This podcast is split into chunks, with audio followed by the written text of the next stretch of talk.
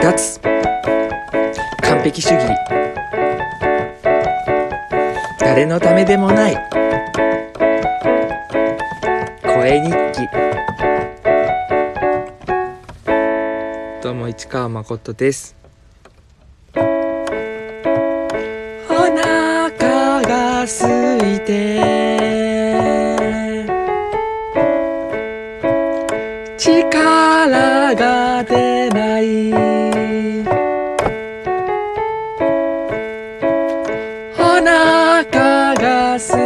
空いて。起きい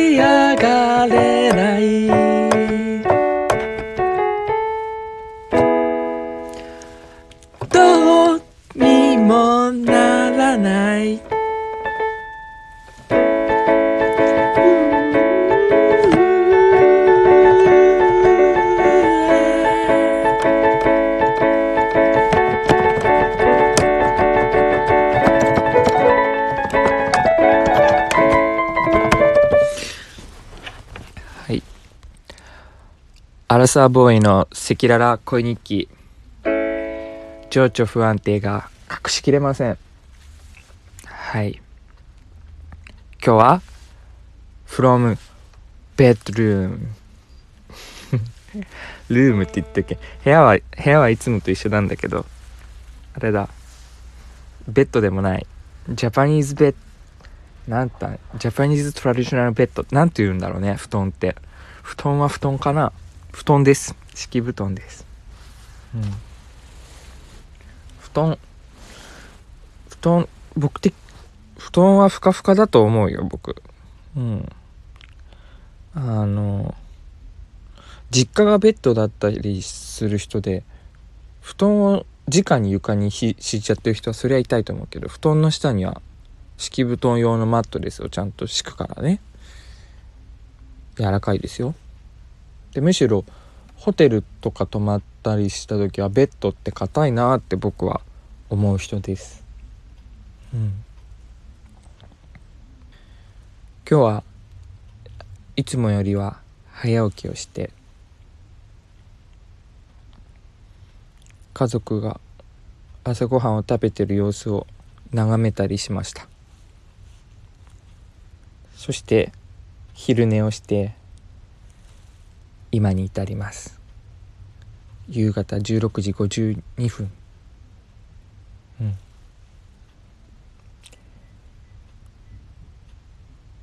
順調に休息を取れているような気がするよ。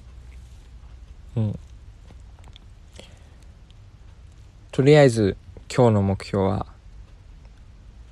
悩まない。今日からしばらくの間悩まないことをテーマに過ごしていきたいなと思ってるよ。やっぱねさっきさっきって言っても朝11時半ぐらいかな。郵便屋さんがさ速達を届けてくれたんだけどさダッシュでうちまで駆け上がってきてくれたんだよね。速達ってそこもダッシュなんだみたい。ちょっと嬉しくなった。うん。あの郵便局内でのこの仕分けの順番とかそういうのが優先されるねだけなのかなって思ってたんだけど速達。郵便屋さん走ってくるんだね。そしてピンポンって押してくれるんだね速達だと。うん、うん、送ってもらったものはねあのねあのお薬を送ってもらったんです速達で。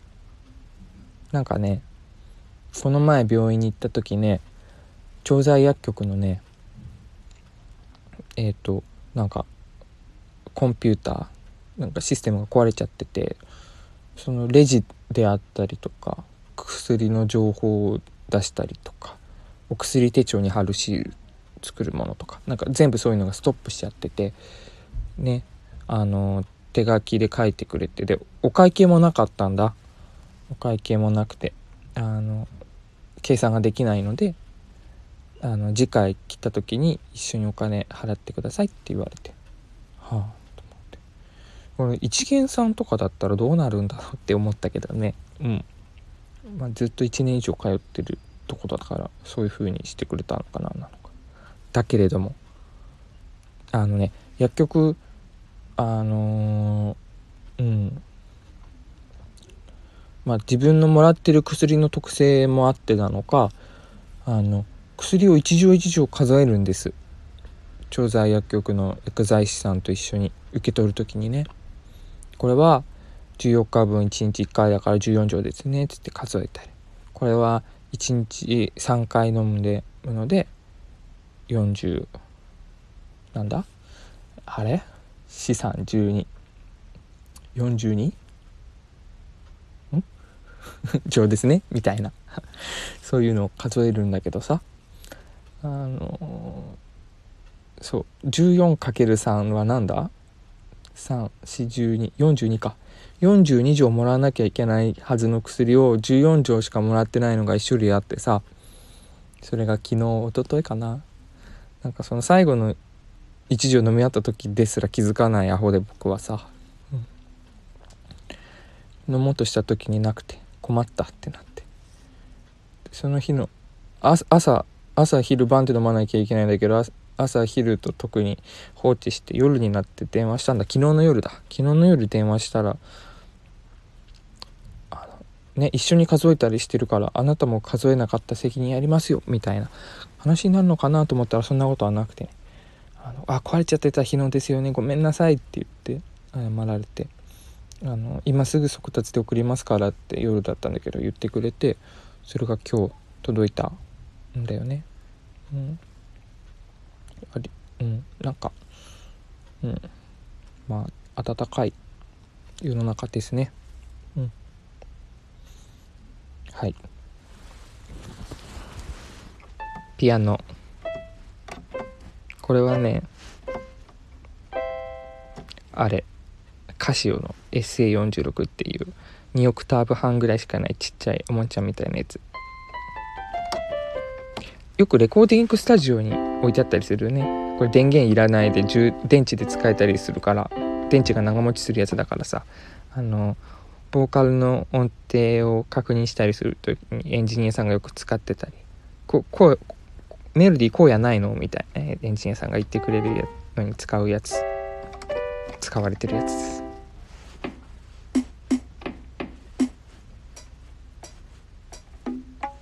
はい。ゆるゆるとお話をしてまいりました。ここまで聞いてくれてありがとう相棒。それじゃあまたね